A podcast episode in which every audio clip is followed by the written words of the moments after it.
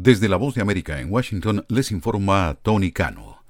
La Corte Suprema de Estados Unidos rechazó este martes una apelación de Sidney Powell y otros abogados aliados del expresidente Donald Trump sobre sanciones por 150 mil dólares que se les ordenó pagar por abusar del sistema judicial con una demanda falsa que impugnaba los resultados de las elecciones de 2020 en Michigan.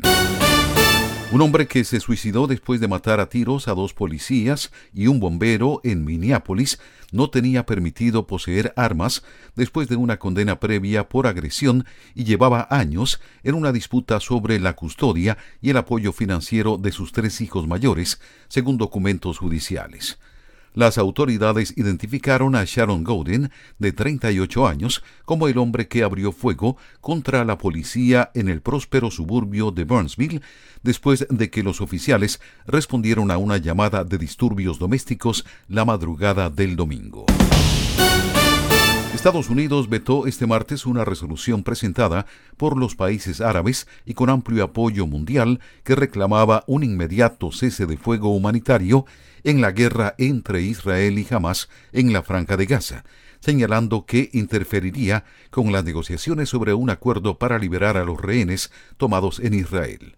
La votación en el Consejo de Seguridad de 15 miembros fue de 13 votos a favor, Estados Unidos en contra y la abstención del Reino Unido. Escuchan una producción de La Voz de América.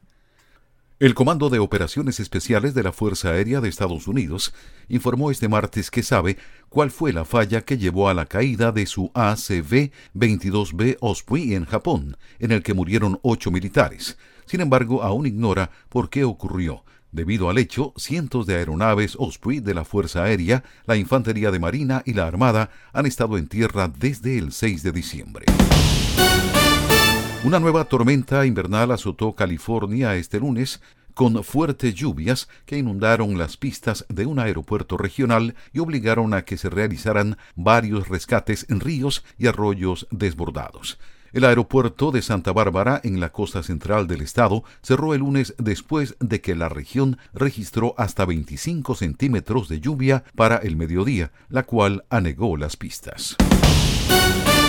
El primer juicio federal por un delito de odio basado en la identidad de género comenzó en Carolina del Sur, donde un hombre enfrenta cargos por haber matado a una mujer transgénero afroestadounidense y haber huido después a Nueva York. Desde La Voz de América en Washington les informó Tony Cano.